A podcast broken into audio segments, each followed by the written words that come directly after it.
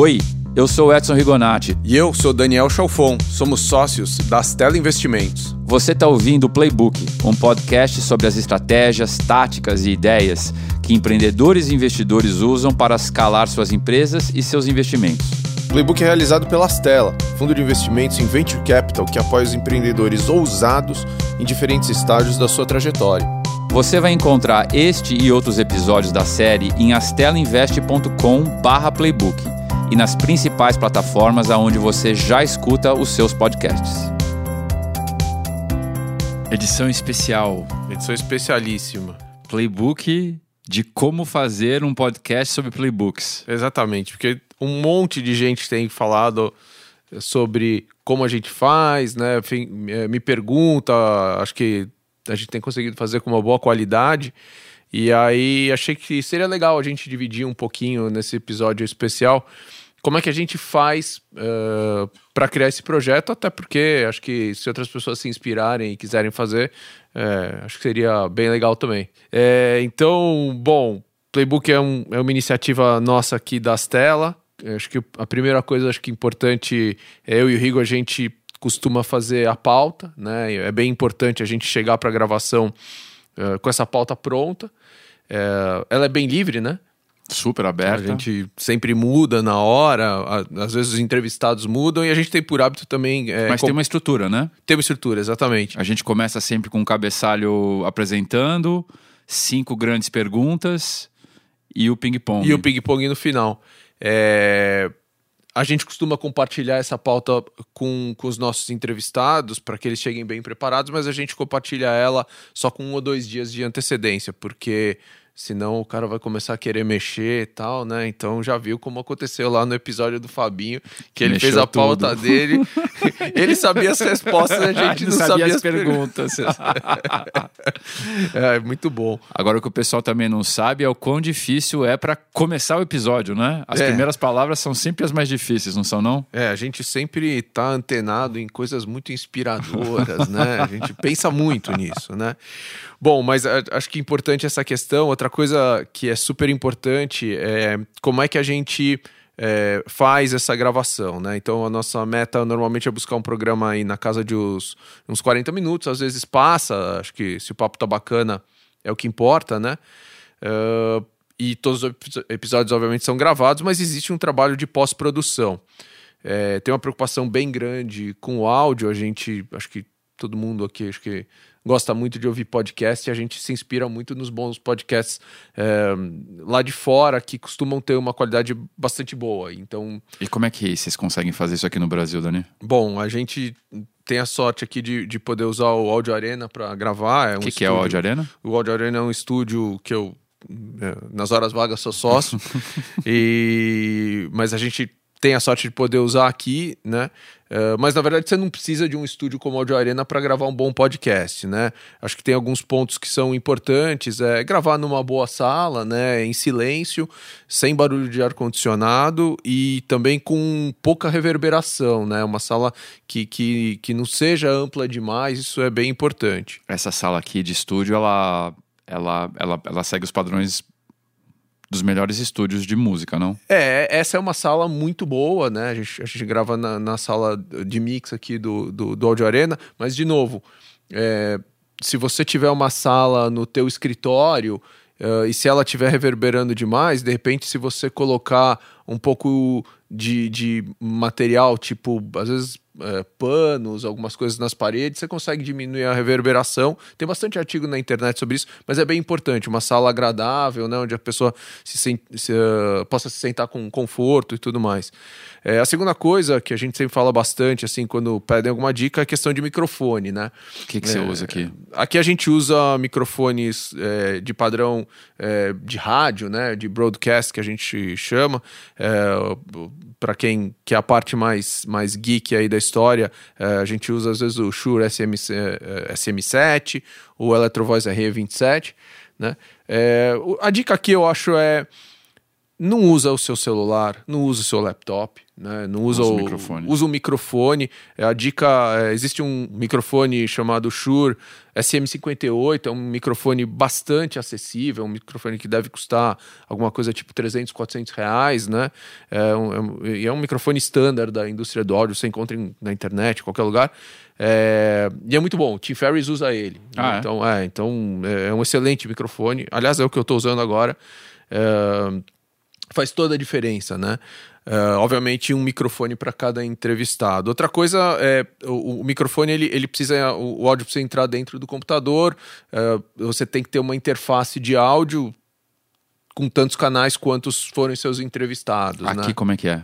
Não, aqui a gente usa uma interface também profissional e passa por um pré-amplificador aqui antes. Mas, de novo, é, a gente tem a sorte de poder estar usando aqui. Também tem uma dica: é, é, existe um gravador é, de uma marca chamada Zoom, modelo H4, H5, e você faz a gravação em qualquer lugar com eles, são bastante bons também, então fica aí a dica, é bastante confiável, né? E aí, o que que é importante? Uma vez gravado o episódio, é importante ter uma pós-produção, né? Então, Felipe cuida dessa mix, né? É, é uma parte mais geek aqui, mas acho super importante, né? Felipe, conta um pouco como é que é essa coisa da edição, assim. Bom, a edição é a segunda parte do processo. Normalmente eu divido todo esse trabalho que a gente realiza aqui no podcast em quatro etapas, que seria a gravação, depois a edição, mixagem e a finalização, que seria a masterização do áudio para a plataforma da Astela. Eu só vou ter um trabalho eficiente na edição se a gravação for bem desenvolvida. E com isso eu digo que é levar em consideração a acústica onde for gravado. Claro, não há necessidade de ter um estúdio profissional para realizar um podcast. Ele pode ser realizado em casa ou até mesmo no escritório. Mas salas com paredes lisas, as reflexões do som elas vão ser mais eficientes. Então dê preferência para lugares que tenham tapetes, sofás, almofadas, eh, lugares com maior gama de materiais absorvivos para dificultar justamente essa reverberação que possa influenciar na captação. E com isso a gente segue para a próxima etapa, que é a parte da edição. Essas duas etapas, tanto a gravação quanto a edição, são elas que definem realmente a qualidade do podcast. Nessa parte de edição, o principal objetivo é deixar de forma mais natural possível o diálogo e o assunto a ser tratado. Com isso, eu retiro pausas longas, até mesmo é, certos pontos que a respiração atrapalha o entendimento da palavra, do que é tratado ali naquele momento. E com isso eu sigo frase por frase e retirando tudo aquilo que para mim influencia de forma negativa no entendimento da palavra ou do, do assunto mesmo, para manter uma maior fluência e atenção no podcast. As duas últimas partes, elas eu vou falar rapidamente, é parte mais técnica mesmo, que é a parte de mix e a parte de master. Eu tenho normalmente cada podcast eu tenho três canais e em cada canal eu uso um equalizador que é para mexer nas frequências e achar a melhor sonoridade para cada voz. Eu uso um compressor que resumidamente é para deixar mais uniforme, por exemplo, uma risada de uma fala. Em seguida, eu coloco um deesser que é para tirar o sibilado, para não deixar esse diálogo muito agressivo no S. E eu finalizo em cada canal com um pouco de reverb, mas é justamente para criar uma imagem um pouco maior, para dar uma crescida na voz e ela ficar um pouquinho mais impactante. Então, basicamente, o meu esquema de mixagem aqui nos podcasts, eu sigo primeiro compressor, depois equalizador e deesser. E na parte de master, que é a parte de finalização, eu tenho meu D0 dBFS, que é o limite máximo de volume que eu posso chegar. Então, nessa cadeia de master, no meu canal de master, eu sempre coloco um compressor e um limiter. No meu compressor, eu tenho o objetivo de, de usá-lo para deixar de forma mais uniforme esses picos de diálogos e a função do limiter também para manter essa barreira, para manter todos os meus arquivos abaixo de 0 dBFS e de forma muito sutil, é bem solto, bem natural. Basicamente são essas quatro etapas que eu faço aqui no podcast. Caso você queira fazer na sua casa também, tenta levar em consideração etapa por etapa, dê preferência para uma sala com, com um pouco mais de controle, sem muita reverberação, e aí tem a parte da edição, para manter o mais natural possível. A parte de mixagem, que é para manter todo mundo na mesma sala, assim que nenhum destoie muito um do outro. E a parte de master, que é a parte de finalização. O importante é gravar com a melhor qualidade possível que você conseguir, né? Sim, sim. Legal. Bom, aí para quem não sabe, é, podcast a gente tem que fazer o hosting, né? Então a gente usa um site chamado Libsyn, existem vários outros. Quais outros que, Eu acho que você chegou a considerar? Eu não me lembro, o Martino que fez essa pesquisa, mas enfim, a gente viu aí que é quase industry standard. e Mas é barato. semelhante ao que? É hospedar o meu site. É, na verdade, diferente das plataformas de áudio, o podcast ele não fica hospedado na loja. Tá. né? O hosting é do nosso servidor. A loja seria Spotify, o iTunes. Exatamente. Na música, o, o arquivo que está no iTunes está no iTunes, Tá no o que está no iTunes. Spotify está no Spotify. Tá. O podcast não, na verdade é um feed de RSS, né? A gente publica. A gente, eu gosto bastante da ferramenta porque ela é um upload só e ele distribui para todo mundo. A gente não tem muito tempo para ficar cuidando disso, tal. É, dá para agendar, então é bem, é bem tranquilo. Existem várias no mercado é, e a gente faz o upload e tchau, tá no ar. E divulgação.